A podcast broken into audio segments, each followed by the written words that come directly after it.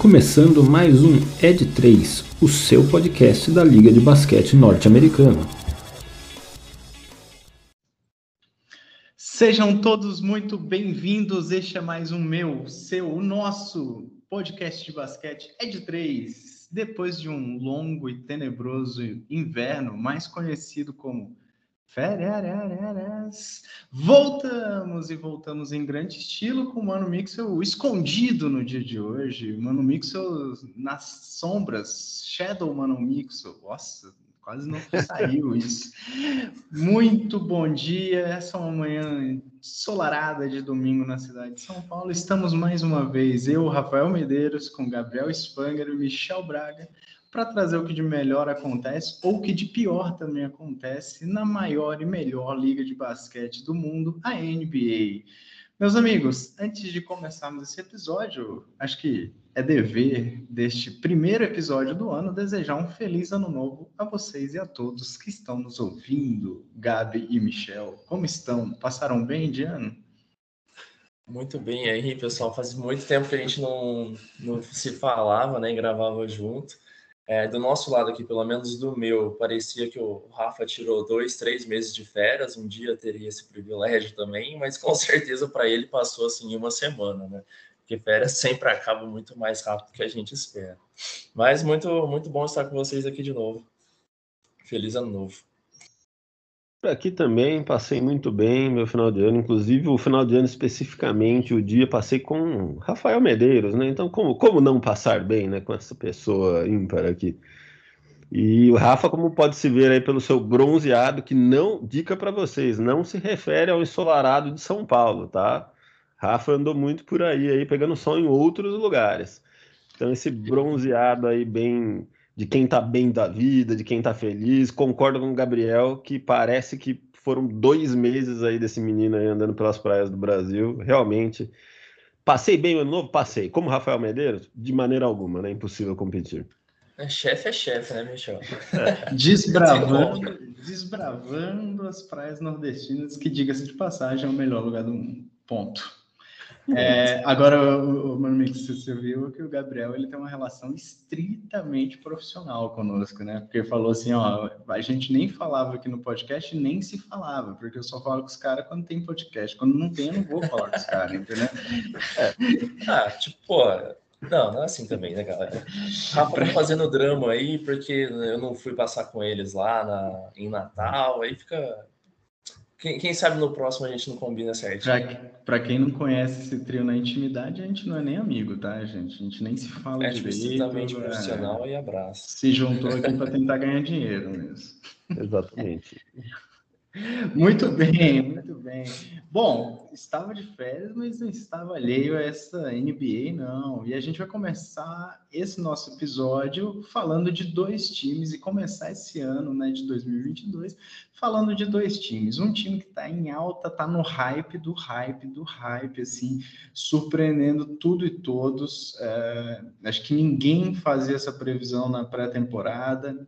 Eu mesmo, pelo contrário, achava que o time ia estar tá pior do que está que do que foi temporada passada, mas surpreendentemente o time do Memphis Grizzlies vem muito bem. Hoje, terceiro colocado da Conferência Oeste, passando até o Utah Jazz, que é a melhor, melhor ataque da, da, da NBA nessa temporada, e surpreendendo tudo e todos na frente de grandes times, aí, de grandes contenders que a gente qualificava no começo do ano, né, no começo da temporada, que eram, por exemplo, Lakers, Clippers, Mavs, até o próprio Nuggets, que estão atrás desse, é, digamos, especial Memphis Grizzlies. E por outro lado, mudando de conferência e também mudando de cenário, vamos falar de Brooklyn Nets, o time de Kevin Durant e companhia, que perdeu sua principal estrela por lesão, né?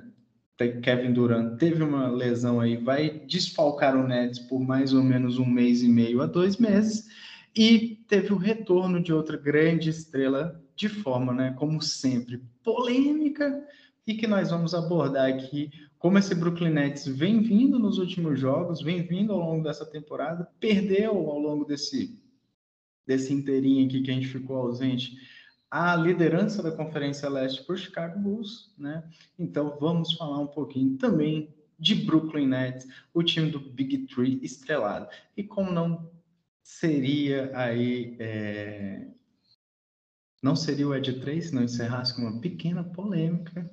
Vamos falar um pouquinho de All-Star Game, qual a nossa expectativa? E quais os nossos favoritos aí para entrar nesse All-Star Game, quem que a gente quer que entre, quem que a gente quer ver, o que, que a gente quer ver, quer ver show, dedo na cara, expulsão, o que, que a gente quer ver nesse All-Star Game, ou a gente quer ver um showzinho de basquete.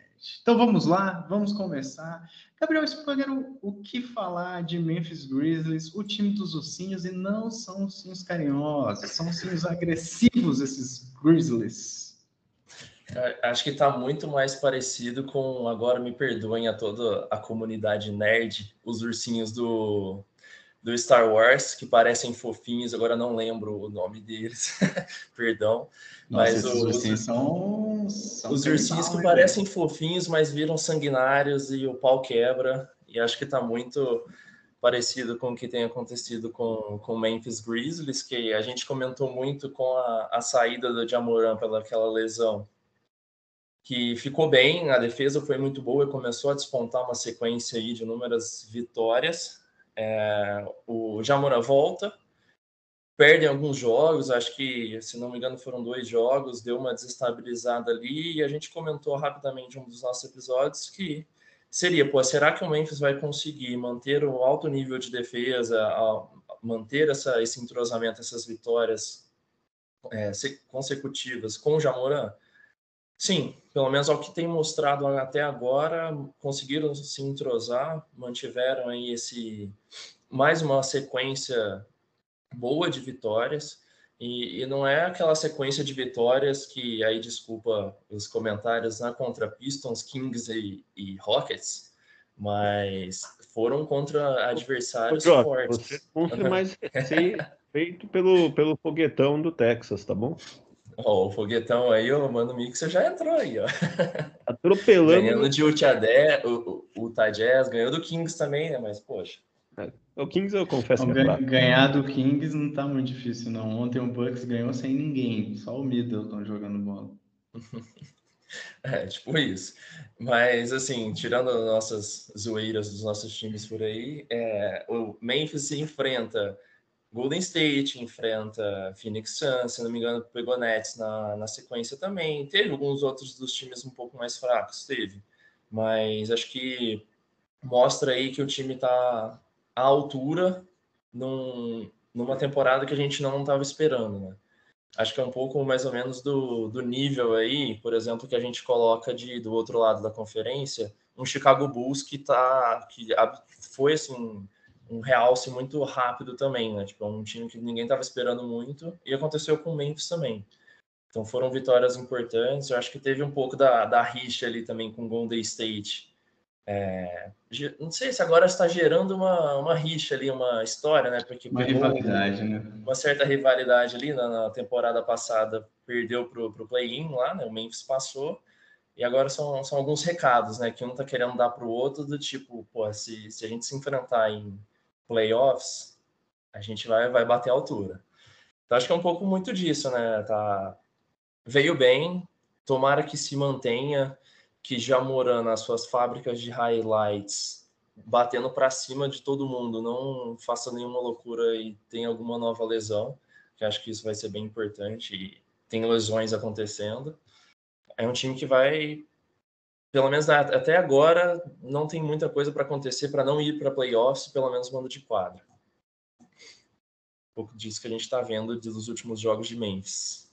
É, só, só corroborando, Gabi, foram vitórias em cima dentro desse mês de janeiro já. Brooklyn, Cavs, Clippers, Lakers, Golden State, Denver e Chicago Bulls. Cara, foram vitórias realmente. Não é uma sequência qualquer, né, cara?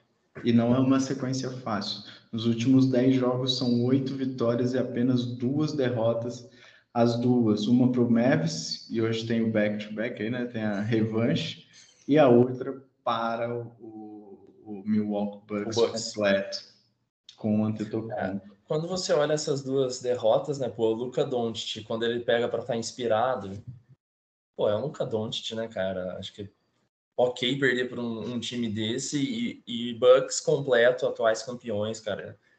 São jogos que, pô, ok, né? Não, não tá perdendo para um Detroit, para um Orlando Magic, que, que, você fala, meu Deus, como que perdeu? Isso aí. É, e acho que algumas coisas aqui para destacar também, né? É, o Grizzlies é o terceiro na, na conferência com 32-16, o que colocaria ele em primeiro na outra conferência. Inclusive à frente do, do, do, outro objeto de discussão nosso aqui hoje, mais tarde, que é o Brooklyn Nets. É, acho que que eu acho bem interessante sobre a trajetória do Grizzlies aí no, nessa temporada é, eles começam tendo uma temporada muito próxima do que a gente poderia esperar que eles fossem ter mesmo. Alternando vitórias e derrotas ali, um time que a gente sabia, principalmente no, no Jamoran, que tinha potencial ali, mas putz, não se esperava que eles realmente fossem brigar nas cabeças. Pelo menos eu não esperava, confesso. É, de repente, inclusive com a contusão do Jamoran, eles se encontram de uma maneira, começam a atropelar todo mundo vão ganhando, ganhando, ganhando, ganhando. Tem ali um momento quando o Jamoran volta, ainda que tem ali uma, uma pequena oscilação, ele chega a ser criticado pela torcida, mas depois se acertam de novo e, e o time está atropelando até agora. Né? O, das últimas 10 partidas eles estão 8-2, mas assim, as duas derrotas foram aí nos últimos 4, 5 jogos. Antes disso, estava 10-0. Era o único time da NBA que estava com um score tão positivo, né? Enquanto vários outros oscilaram, né? O Golden State oscilou muito, está oscilando muito, né? É, era impensável a gente discutir que a qualquer momento nas próximas rodadas o Grizzlies poderia passar o Golden State na tabela. Isso está próximo de acontecer. O Golden State está próximo, talvez eu tenha exagerado, mas enfim, o Golden State, o Warriors tem 33 vitórias e o Grizzlies tem 32. A diferença é que tem umas derrotas a mais aí já do lado do, do Grizzlies. Enfim, é, último, os últimos dois meses do Grizzlies são de, de, time que briga por título de NBA. Se vai se manter, não sei. Eu, eu, ainda tenho uma reserva a colocar esse time brigando por título. Eu acho que ele está numa prateleira debaixo de alguns outros. Mas é impressionante ainda assim. E eu, eu acho que assim, cara, é, esse ano ele está tão oscilante. A gente vê o Oeste, né? Com, se a gente pegar o Suns e o Warriors, que para mim os dois times mais é, constantes, mais consistentes do Oeste. Depois deles, o resto todo, até mesmo o Jazz, são times que oscilam muito. E aí nessa oscilação, quando você engata, né, Nixon, 10 vitórias seguidas ou oito vitórias, né, 8-2, uma campanha, de, uma sequência desse tipo, você, você pula muito. Né? Acho que o, o Memphis tem tido uma não vou dizer que é sorte, mas acho que uma competência muito boa de ter se mantido constante, de conseguir manter vitórias, e principalmente como o Gabriel ressaltou, sobre adversários difíceis, que levaram ele a dar um salto realmente, né? Porque você pega, por exemplo, Lakers, Denver, Clippers, o próprio Timberwolves que tá esse ano está tentando brigar um pouquinho mais em cima, esses times estão com campanha de 50%. Eles estão ganhando e perdendo o mesmo número de jogos praticamente. E aí, quem está tendo uma campanha acima dos 60, no Oeste principalmente, está tá, tá, tá destacado demais. Demais mesmo, né? A gente vê isso. E um outro ponto que eu queria trazer é o impacto do Moran nesse time. Quando a gente falou do Denver lá atrás, um pouquinho antes aqui da gente dar a pausa, é, e a gente falou que o, Jamoran tinha saído, o Denver estava, no momento sem Jamoran, com a terceira melhor defesa da NBA. Era o terceiro melhor time defensivamente na NBA. Hoje você pega, ele não é o terceiro melhor mais, ele é o nono melhor. Porém, ele dá um salto com o Moran no ataque. Então, hoje o Denver, com esse cara, tem a, o, o, oitavo melhor ataque da, da NBA inteira em offensive rating e a nona melhor defesa em defensive rating. Cara, isso eu estava falando isso com o Gabriel um pouquinho antes de entrar nisso. Isso é equilíbrio puro, equilíbrio puro. É um time que conseguiu, mesmo com a sua estrela não sendo o melhor marcador do mundo, criar um jeito e criar um equilíbrio de jogo que é muito fundamental numa NBA tão concorrida hoje com defesas tão fortes. A gente está vendo jogos, muitos jogos, na minha opinião, nessa temporada, que não estão ultrapassando 100 pontos. A gente teve ontem um Cavs e OKC que o Cavs ganhou por 5 pontos de diferença, o OKC acho que não fez nem 90 pontos. Então, é, a gente está vendo uma NBA muito mais acirrada, muito mais acirrada, principalmente do lado defensivo, e a gente encontra nesse Denver, na minha opinião, um equilíbrio tanto defensivo muito forte, que eles já tinham conseguido na ausência do Moran, e o Moran vem e traz a ofensividade absurda que ele é. é. Como o Gabriel falou, ele não tem medo de ninguém, ele passa por cima, ele vai, ele posteriza todos os pivôs da NBA, ele não tá nem aí para quem está na frente dele, ele mesmo falou isso. Em termos de número, Jamoran nessa temporada 25 pontos por jogo, temporada passada 19 pontos por jogo. Isso é absurdo. Cresceu 6 pontos aí por jogo, tá metendo bola de 3, tá com aproveitamento de 3 de 35,7%, maior que a média da NBA, ou seja, ele melhorou demais. Só para vocês terem uma ideia, o aproveitamento dele na temporada passada era de 30% nas bolas de três. Então, o cara deu um salto de qualidade, além de, obviamente, os coadjuvantes, digamos assim, os grandes coringas que o Memphis tem. O Desmond Bain, que segurou absurdamente a bronca na ausência do Moran. O Dylan Brooks, que continua fazendo muito por esse time. O Jared Jackson Jr. também contribuindo. E aí, um ponto que, para mim, é o mais surpreendente de todos quando a gente comentou as trocas, galera, não sei se vocês lembram, o Memphis ele, ele se mexeu muito pouco na off-season. E uma das mexidas foi a troca do Valanciunas indo para o Pelicans e o Memphis recebendo o Steven Adams. Eu falei, cara, isso é uma burrice. O Valanciunas é muito melhor jogador que o Steven Adams. Continuo achando isso até hoje. Porém, todavia, entretanto, o Steven Adams conseguiu fazer uma coisa que o Memphis não tinha com o Valanciunas, estabilizar o garrafão, ser um grande protetor de aro, um cara que realmente faz um pick and roll que é muito difícil de se defender. Então, boa parte, na minha opinião, dessa defesa do Memphis também vem de uma recomposição do ar, da proteção do aro muito importante com o Steven Adams. Isso se mostra um pouco, ele não é um grande pontuador, mas tem uma média de quase 10 rebotes por jogo, o Steven Adams jogando nesse time do, do Grizzlies. E você tem um entrosamento bom dele com, com o Jamoran também, né, cara? Acho que, que isso contribui ainda mais, além do que você comentou da proteção de área e tudo mais. Esse entrosamento com, com o resto do time que foi fundamental, né, cara? Continua sendo fundamental. E acho que para agregar aqui na, na discussão aqui do, do acho que dos dois momentos muito distintos do, do Grizzlies no campeonato, né?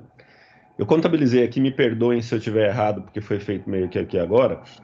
É, a partir da contusão do, do Jamoran para frente, a, o, o, score aqui do, do Grizzlies, né? Eles estão nos últimos 30 jogos que bate ali com a, com a contusão, 24-6. 24 vitórias e 6 derrotas. O que leva a gente para antes da contusão, no, da contusão, nos 18 jogos anteriores, eles estavam com 8 vitórias e 10 derrotas. Né? Quem diria que a contusão da sua pior, principal estrela, que teoricamente é a pior coisa que pode acontecer para um time, ia desencadear uma reação que ia transformar o Grizzlies nessa máquina de jogar basquete, né? De novo, se eles mantiverem esse nível, 24-6, é, estaria brigando com o Suns lá se tivesse feito esse, esse score na temporada inteira. Então, assim, é, é, realmente impressionante. Vamos ver até onde vai esse time. 24-6 é 80% de aproveitamento, né, mano? Que bate exatamente com o que o Santos está hoje. Perfeito, perfeito, perfeito. É, é, é, esse, esse número é, é espetacular. É, é, ele é pesado, assim, ele é muito pesado.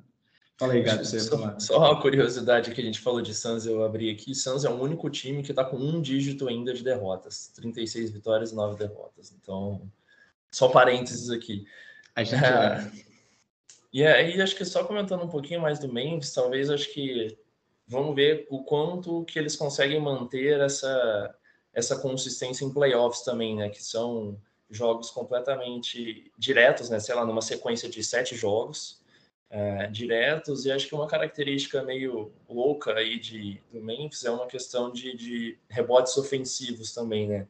que você tem dois, três jogadores indo para o garrafão para tentar pegar o rebote, eles conseguem na maioria das vezes, mas se você às vezes pega uma, uma estrutura, uma defesa que consegue quebrar isso e marcar muito bem o contra-ataque, talvez possa ser um problema que o Memphis possa enfrentar aí no, nos playoffs, que o time começa a ter repetidos jogos, né? Você consegue a, a ler um pouco melhor o, o, adversário, né? Acho que isso pode ser uma dificuldade que a gente, que o Memphis pode enfrentar aí com defesas que possam quebrar isso. É, eu acho que tem esse, esse ponto de preocupação, apesar de tudo que eu falei, cara, não são jogadores, e acho, acho que aí é a beleza desse time e o mérito do, principalmente do coach. É, não são jogadores conhecidamente bons defensores.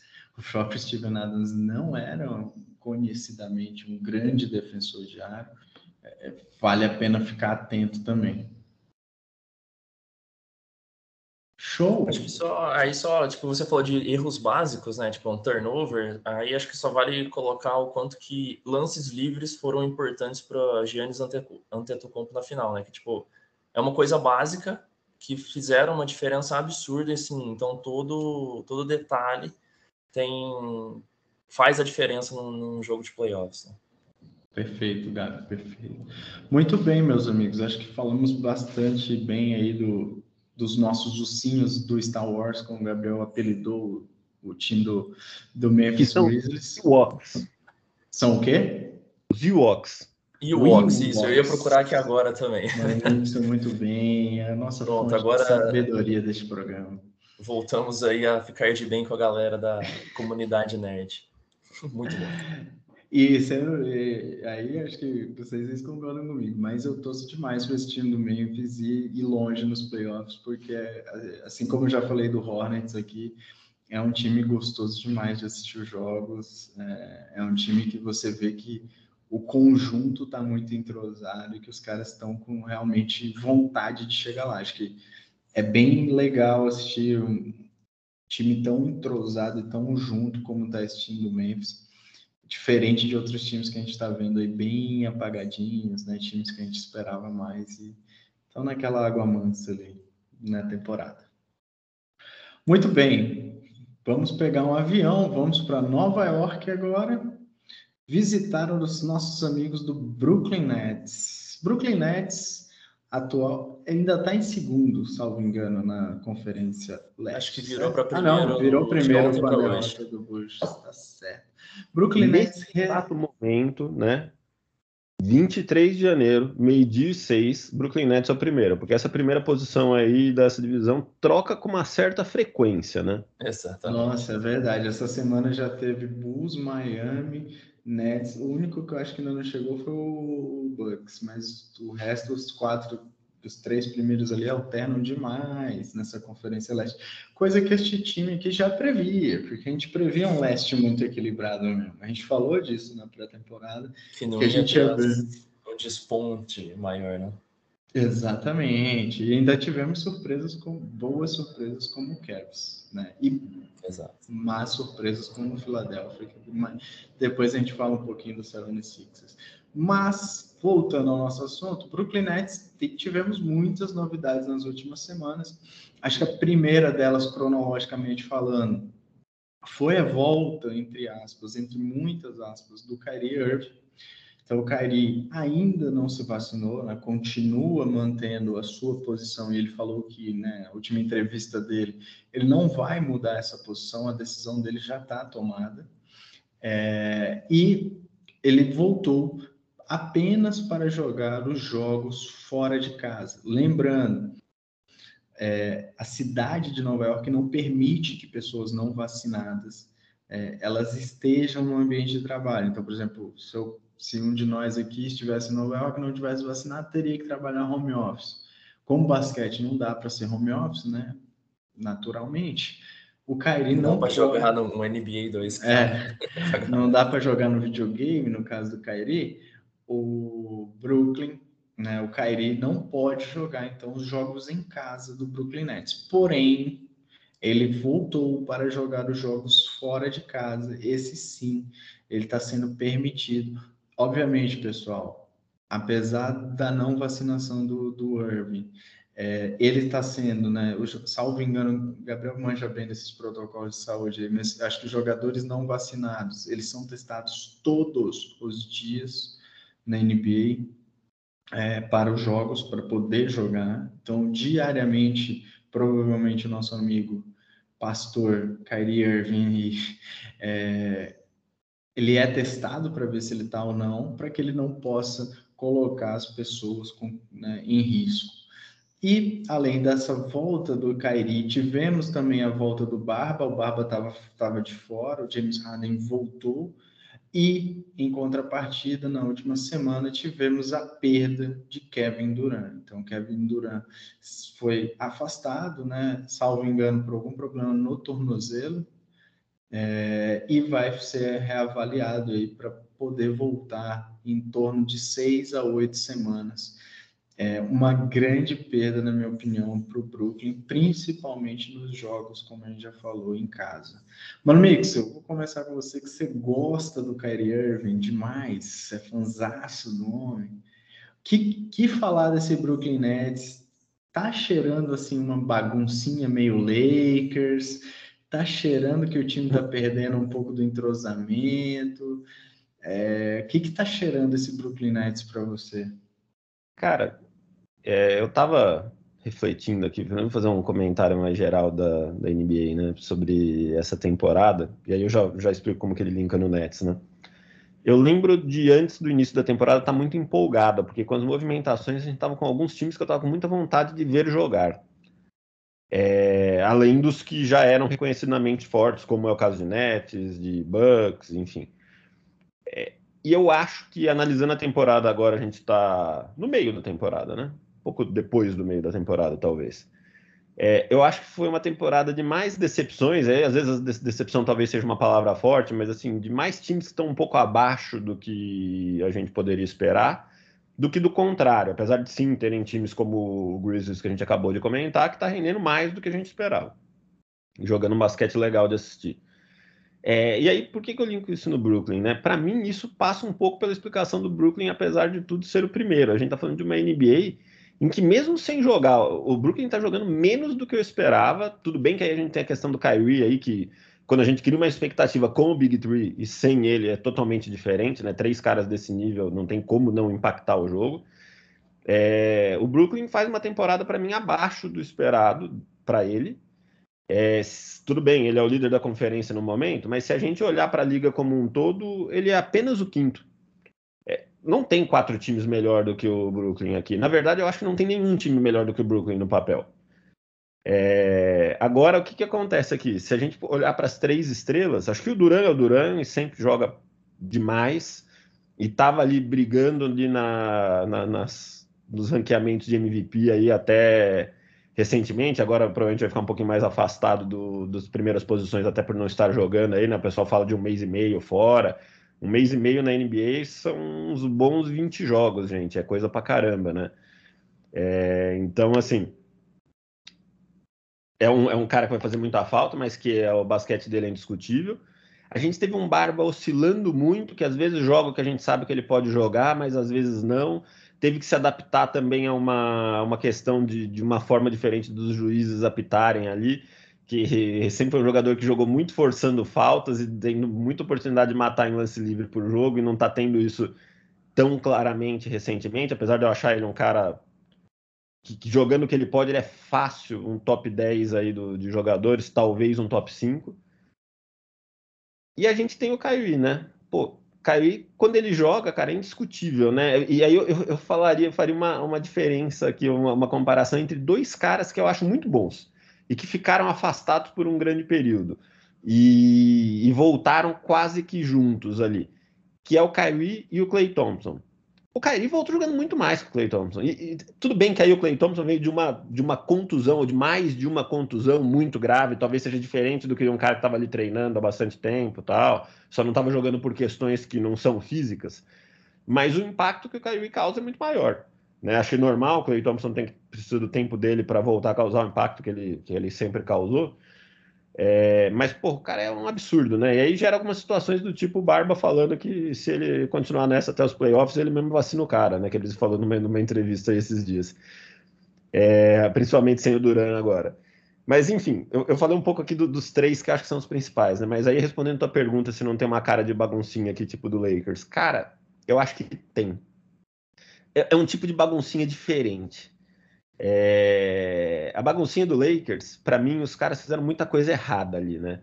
Eles fizeram uma, uma soma de, de talentos ali que não parecia que ia encaixar já desde o começo, né? Quando eu olho para o Nets, não, eu acho que pô, o time encaixa, encaixa bem. Assim, é um time muito forte. Só que tem algumas questões ali difíceis de gerenciar. A principal delas é o comportamental do Kyrie. Ele não é um cara que briga, assim, o, elenco até parece gostar dele, mas enfim. É, uma parte comportamental ali relacionada a essa questão de vacina e tudo mais e alguns outros pontos que não têm se encaixado tão bem na temporada, quando lesões em, já aconteceu ano passado, lesões em momentos não tão bons, enfim. É, se é que existe um momento bom para ter uma lesão, que faz com que esse time pareça, parece que ele nunca consegue ser o que ele deveria ser. Sempre está faltando alguma coisa. Sempre que a gente fala do Nets, isso já acontece desde o ano passado, a gente fala, pô, o Nets tem um elenco do caramba, ah, mas não sei quem não está 100%, ah, mas não sei quem está machucado sem parece um time fadado a não se tornar tudo que ele pode ser. Porque para mim esse time, ele ele inteiro não é que ele é favorito ao título, ele é favoritaço ao título. Para mim ele é melhor que Suns, ele é melhor que Golden State, ele é melhor que Bucks com a fera, com a que não é a fera de Barretos, mas enfim, é um jogador a ser considerado. só. De graça. É, com tudo isso, com tudo isso, o Nets é com, a, com tranquilidade o melhor time da NBA, na minha opinião. Só que parece que é um time fadado a nunca conseguir concretizar tudo que deveria, né? Então, difícil ali. Não sei se uma baguncinha estilo Lakers, mas problemas, problemas sem dúvida. É, Gabi, falei. Então, fato. Cara, acho que só, só complementando, eu queria trazer dois pontos sobre, sobre o Nets, que é um, um cenário completamente hipotético que se a gente tivesse hoje ou a, a escalação aqui, a lista da, da Conferência Leste para os playoffs, aí considerando que isso já seria play-in e tudo mais, resultado, você tem Brooklyn enfrentando Toronto é, no, no, na primeiro chaveamento ali. E no Canadá você também não tem, você não pode jogar não vacinado. Aí nesse cenário específico, o Kyrie não joga nenhum dos jogos. Nossa. Então, tipo, é, é, é um belo de um impacto pro, pro Brooklyn, né? Excelente assim, observação, meu pai. É, é um, um, um, cenário completamente hipotético, mas meio caótico.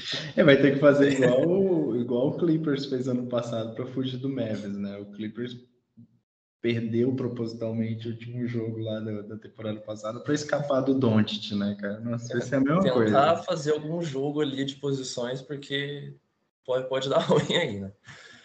Aí outro, acho que outra observação, um jogo específico que a gente teve em, agora em, em janeiro, que foi aí um confronto entre Brooklyn Nets e Chicago Bulls, aquele, aquele jogo que o Nets deu uma lavada assim do terceiro para o quarto quarto contra, contra o Chicago, que acho que foi um, um recado que o Brooklyn precisava dar. E para eles mesmos terem essa, essa confiança que, se não me engano, o jogo foi na primeira quinzena de, de janeiro, e você tinha o Big Three completo ali, você tinha Kevin Durant, James Harden e, e Kyrie, e você tinha do outro lado também, vai, infelizmente teve lesões importantes para o time do Chicago nos últimos dias, mas você tinha, estava jogando Kevin, La, o Zach Lavine, estava jogando DeMar DeRozan, Lonzo Ball, e acho que deu um recado do tipo, o nosso Brooklyn com o Big Three completo, jogando saudável, bate de frente com o Chicago está nos principais times fortes hoje. É, acho que isso aí reforça um pouco do que o Mano Mixel trouxe, da força do Brooklyn, e aí no papel um time absurdamente forte, e que precisava ter essa vitória, precisava mostrar para todo mundo e para eles mesmos que com todo mundo saudável, todo mundo bem, é competitivo pra caramba. Consegue dar esse impacto que todo mundo vê no papel, que tem essa intriguinha, esse baguncinha que o Michel bem trouxe. Acho que foi um, um jogo bem emblemático aí da, dessa, dessa, desse janeiro. Infelizmente, lesões vieram. Tomara que todo mundo se recupere muito bem para que a gente volte a ver esse nível alto dos, dos times aí. É, acho que não vou chover tanto no molhado, não. Acho que o Mano Mixo foi muito feliz, na minha opinião, com a comparação do impacto do Kairi no, na, no retorno, né? acho que, cara, é, é bizarro, assim. E acho que é principalmente bizarro porque muda o retorno do Kairi não é só o retorno do Kairi, né? Tipo, ah, em termos de número, ponto, jogadas, etc.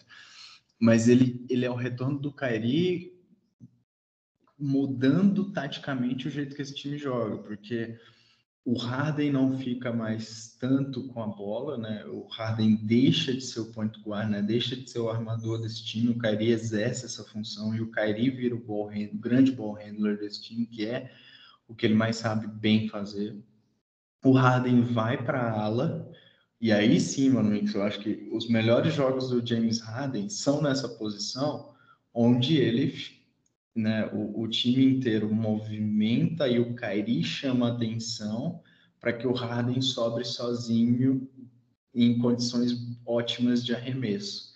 Então, ele não só, é, o Kyrie Irving não só impacta positivamente esse time em termos de contribuição ofensiva, né, pontos, cestas, jogadas, etc., mas ele muda a dinâmica desse time jogar. É, a gente está falando dessa temporada quase que inteira do quanto o James Harden não é o mesmo James Harden que a gente conhece. Apesar de tudo isso, ele tem média de quase 23 pontos e 10 assistências por jogo. Ou seja, o Harden está tá numa posição hoje que, na minha visão, ele é muito mais um cara que constrói para o outro do que constrói para ele mesmo. Para mim, esse número de assistências dele prova isso. Ele está ele tá levando muito mais a bola para o companheiro, principalmente para o Duran, para achar o Duran na melhor posição, que era o papel que o Kairi fazia. Então, o Kairi vira o chamariz, né, o que chama a atenção.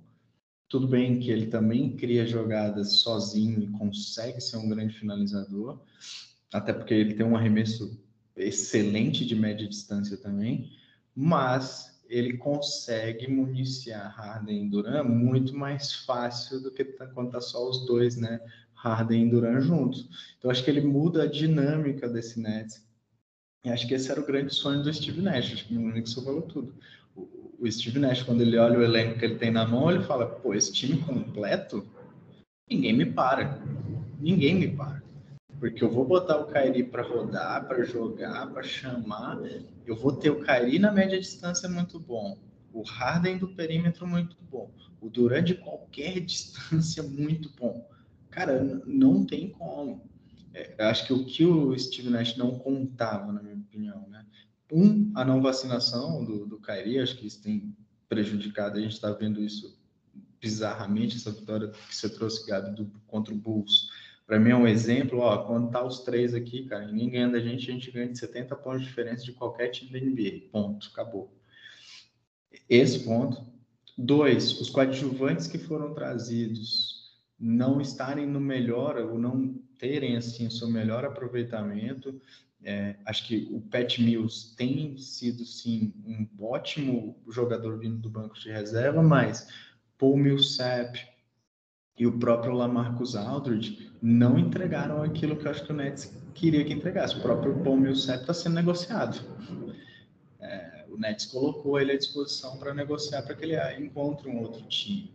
Né? Você tem o Joe Harris, que foi super importante na temporada passada com os arremessos de três, esse ano também não conseguindo né, contribuir para o time. Então, acho que além do, dos grandes problemas que você tem com o Big Tree não está sempre 100% do tempo saudável e unido, você ainda tem os coadjuvantes que não entregam a mesma coisa que entregaram no ano passado. E aí, para mim, fica difícil. Eu acho que, ao contrário do Lakers, o Nets ele foi pontual nas escolhas de elenco e quem que ele queria trazer na off-season. O Lakers trouxe todo mundo que sobrou, que o LeBron queria, que era amigo do LeBron e assim por diante é, e montou uma miscelânea de um time que não ia encaixar nunca, na minha opinião. Diferente do, do Nets. O Nets, para mim, soube quem que eles queriam contratar e quem que eles queriam encaixar com o Big Tree. Não deu certo. Infelizmente, não está dando certo. Acho que esse time vai para playoffs, vai brigar, vai provavelmente, acho que até para final de conferência, a não ser que a gente veja um Miami Heat, na minha visão, muito surpreendente, mas é, eu acho que, não sei, assim, para mim hoje, olhando do jeito que está jogando, não é um grande favorito a ser campeão dessa, dessa liga. Muito bem, Mano Mixel. Muito bom. Sim. Eu acho que o futuro é uma coisa difícil de prever, mas eu acho que o campeão do, da NBA desse ano não sai desta conferência, sai da outra. Uou! Forte. Aqui. Muito forte afirmação, mas faz sentido. Eu acho que chega. Não, eu, eu vou, vou ser mais ousado. Eu acho que finalmente chegou a hora e o momento do Phoenix Suns. E se não for, Olha. sabe quem pode se interpor nesse caminho? É, Bucks de novo. Não me surpreenderia se a gente visse uma repetição da final do ano passado, porque, independente de quem é o líder, é, eu acho que numa das conferências, claramente o. Claramente não, né? Vou falar minha opinião, é, é claramente para mim, não para todo mundo. Mas, enfim, numa, numa, das conferências, acho que o primeiro realmente é o melhor time, que é o caso do Suns, acho que tem sido consistente e tudo mais, mesmo com boas temporadas de State, de Grizzlies e tudo mais. Do outro lado, eu acho que além de ser uma conferência que está mais confusa aqui, né?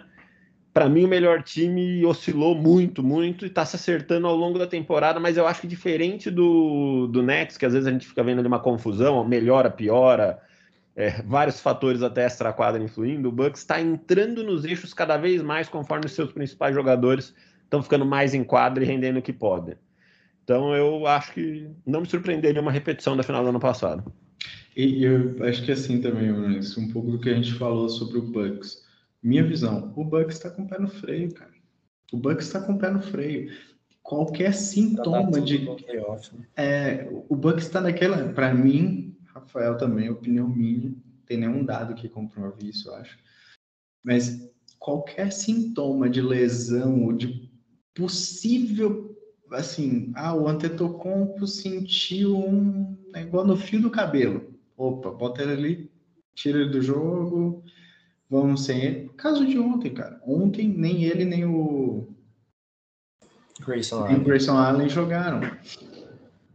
Então, tipo, Acho que foi o- Ué, O começo da, dessa temporada do Bucks, né, Rafa? É. Que o Holiday e o Middleton não estavam muito ali e desandou. Exato. Faz Então, sentido, eu acho que assim, o direcionamento do Bucks está sendo preservem, preservem-se para os playoffs. O problema é que a Conferência Leste ela está tão equilibrada que mesmo com uma campanha não tão top, né, não tão espetacular, o Bucks está brigando para ser o primeiro colocado da conferência. É isso que eu ia Então, falar. assim, Pela característica da Leste, ainda é um cenário que se eles queimarem lenha na- no final ali, talvez eles ainda consigam ficar em primeiro, do jeito que tá. Eles exato. têm mais vitórias do que o Nets, tem uma vitória a mais, só que tem mais derrotas, né? Se fosse olhar é, só vitórias, seriam o primeiro.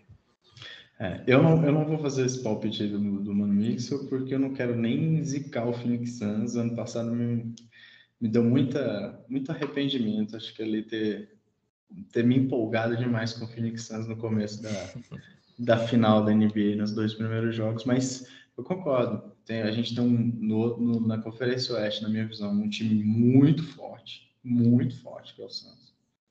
Parece que é inabalável a confiança dos caras.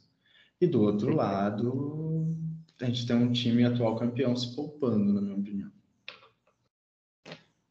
Vocês viram, que, vocês viram que a gente já mudou até de tópico aqui, né? Começou em Nets, foi parar em Bucks e Suns aqui. E Muito bem. de E final de Liga. NBA, né? Tá longe ainda, tá? Faltam seis meses ainda. Mas muito bem, meus amigos. Este foi, essa foi a nossa discussão, discussão muito boa, muito proveitosa sobre esses dois times. Torcemos aí para que ambos, o, o Memphis continue nessa pegada e o Nets possa voltar aos seus melhores momentos, aos seus melhores dias.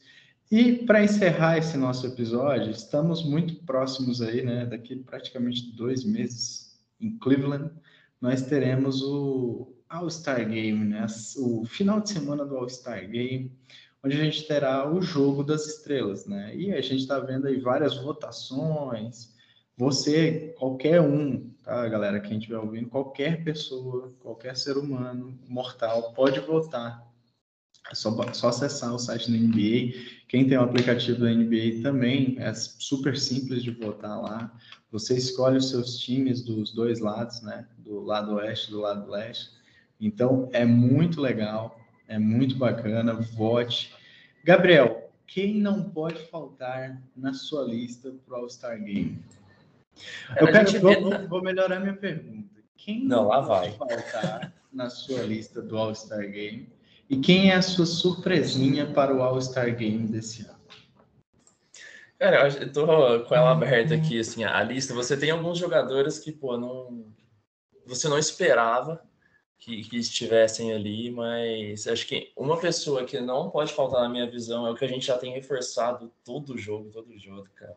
Todo jogo não, todo episódio nosso é Jamoran. Precisa estar nesse. Merece, bem merecido estar nesse.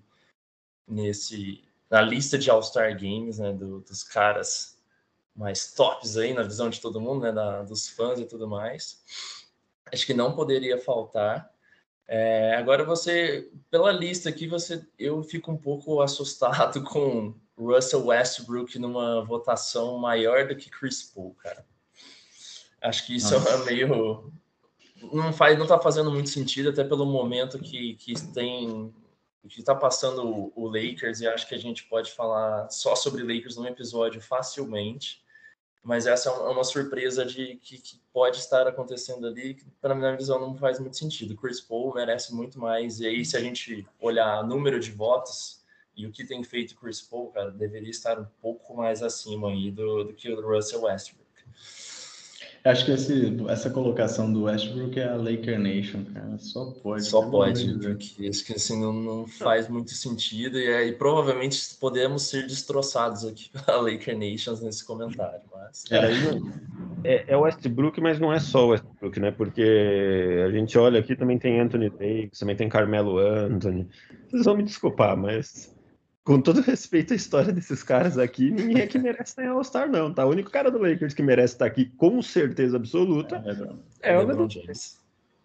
Concordo. Concordo. Mano Mixel, quem não, quem não pode faltar e qual a sua surpresinha para esse All-Star Game? Cara, acho que tem alguns que não podem faltar, né? Pelo, pelo espetáculo que eles trazem para o jogo. Acho que não pode faltar Jamoran com tudo que ele está jogando, né? É, acho que não pode faltar LeBron James com o ressalto que eu não tenho dó nenhuma dele, porque quem montou essa, esse bando que, que, que, o pessoal chama de time foi ele. Foi. Mas ele joga demais, isso é indiscutível, né? É... Um cara que está muito bem votado, e eu não vou dizer que é uma surpresinha pela temporada que jogou e tudo mais, mas que eu acho que no começo ninguém falaria, pelo menos não nesse nível, é o nosso ala aqui do, do Golden State, Andrew Wiggins.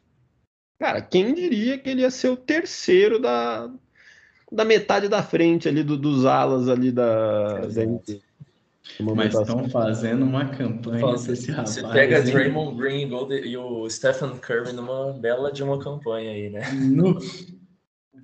É um, é um mas... cara que super... Mas eu acho que ele tá jogando muito, tá? Acho que tá jogando muito. Não sei se é o terceiro, mas tá jogando muito. Concordo que ele tá, tá, tá, jogando bem, mas eu concordo. Não sei se era para nível All-Star. Para mim, quem não pode faltar, além desses caras que, que vocês já falaram, eu concordo, é o DeRozan. Acho que, cara, que temporada pelo, pelo Bulls. É monstruoso, assim, que esse cara tá, tá jogando no, no Chicago Bulls. É, acho que não dá para. Na votação aqui, Rafa, é o primeiro do, dos armadores e ganha por, pelo dobro de votos do Trae Young, que é o segundo. É, eu acho que o Trae Young não faz uma temporada de All-Star esse ano. Longe, longe, longe, longe disso. É, e eu acho que um cara que eu gosto muito, mas que obviamente está num time muito ruim, mas que na minha opinião não poderia faltar porque ele tem números absurdos, é o Anthony Edwards, o ala do Minnesota Timberwolves. E ele é, assim como o Moran, que a gente estava falando aqui, esse cara é uma fábrica de grandes jogadas, assim, ele é absurdo em explosão, em, cara, infiltração, em fazer lances acrobáticos. Não só isso, obviamente, ele tem ótimos números essa temporada pelo, pelo Wolves de novo. Para quem não lembra, o Anthony Edwards era calor ano passado.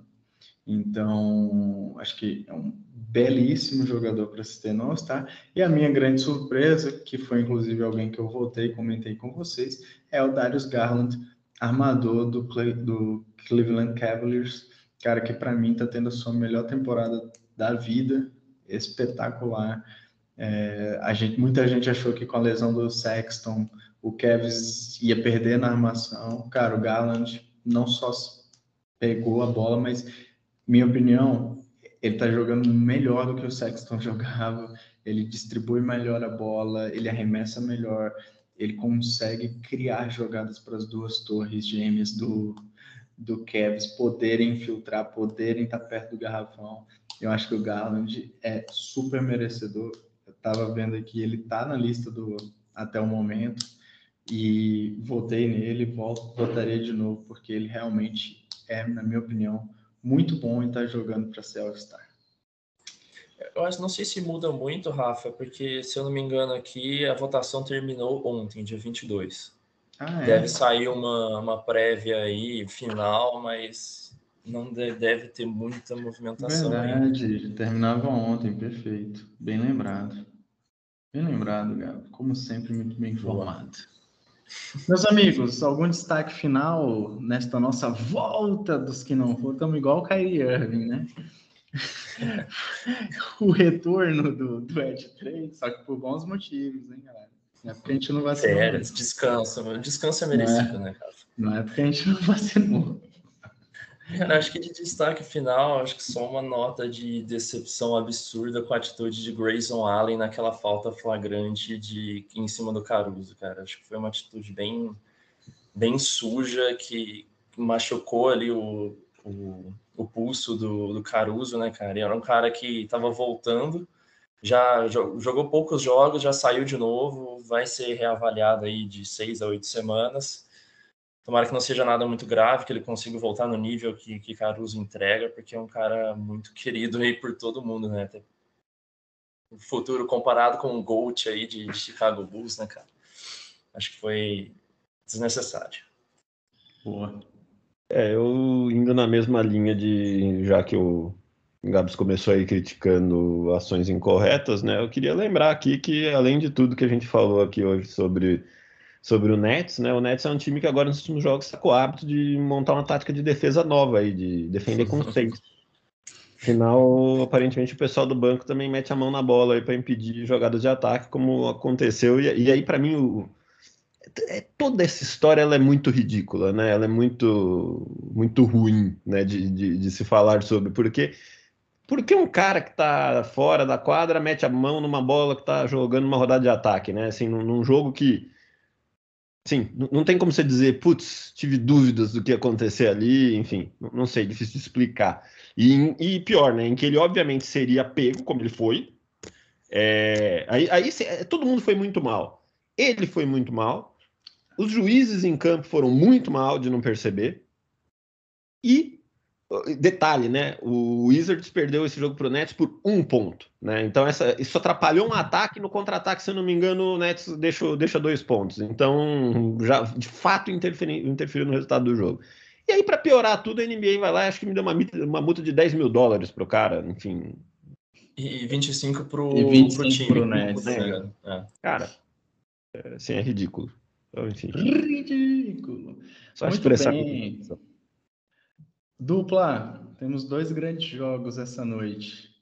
Lakers e Heat, final da NBA de duas temporadas atrás, e temos Jazz e Warriors em Auckland. Quem ganha? Gabriel, chute. Heat e, e Warriors. Mano Mixer. Hit. E do outro lado tá complicado porque os dois estão oscilando, né? Acho que o Warriors até tá oscilando há mais tempo, mas os dois estão oscilando. Uh, eu vou de Hit Jazz. Hit Jazz, boa. Eu vou de Lakers e Warriors, cara, só pra Lakers. aquela contrariar. Eu... Só pra dar aquela moral. Aquela moral e galera Laker Nation também fazer uma moral depois, depois é, só não vale, só vale destacar que tem Grizzlies e Mavs, é a revanche aí de Jamoran contra o Luca Doncic. Hum, é, um... é verdade. Que a gente pode ficar de olho aí. Excelente jogo. Se eu não me engano, que estão com a melhor sequência recente. Os dois estão 8-2 nos últimos 10 jogos. É ah, isso aí. Mas, enfim. E o Dallas, a gente não falou de Messi, terceira melhor defesa, quarta melhor defesa da, da NBA hoje. Jason Kidd fazendo um milagre com esse time do Dallas Mavericks. Meus amigos, meu destaque final é: estou muito feliz de estar de volta. Sigam a gente em todas as redes sociais, Twitter, Instagram, é, e também, obviamente, aí nas, nos canais de distribuição de áudio no YouTube podcast Ed 3, pesquisa lá, você vai encontrar a gente. Foi uma honra, um prazer enorme estar aqui com vocês. Um grande abraço. Este foi mais um episódio do nosso Ed 3. Valeu. Valeu, até a próxima.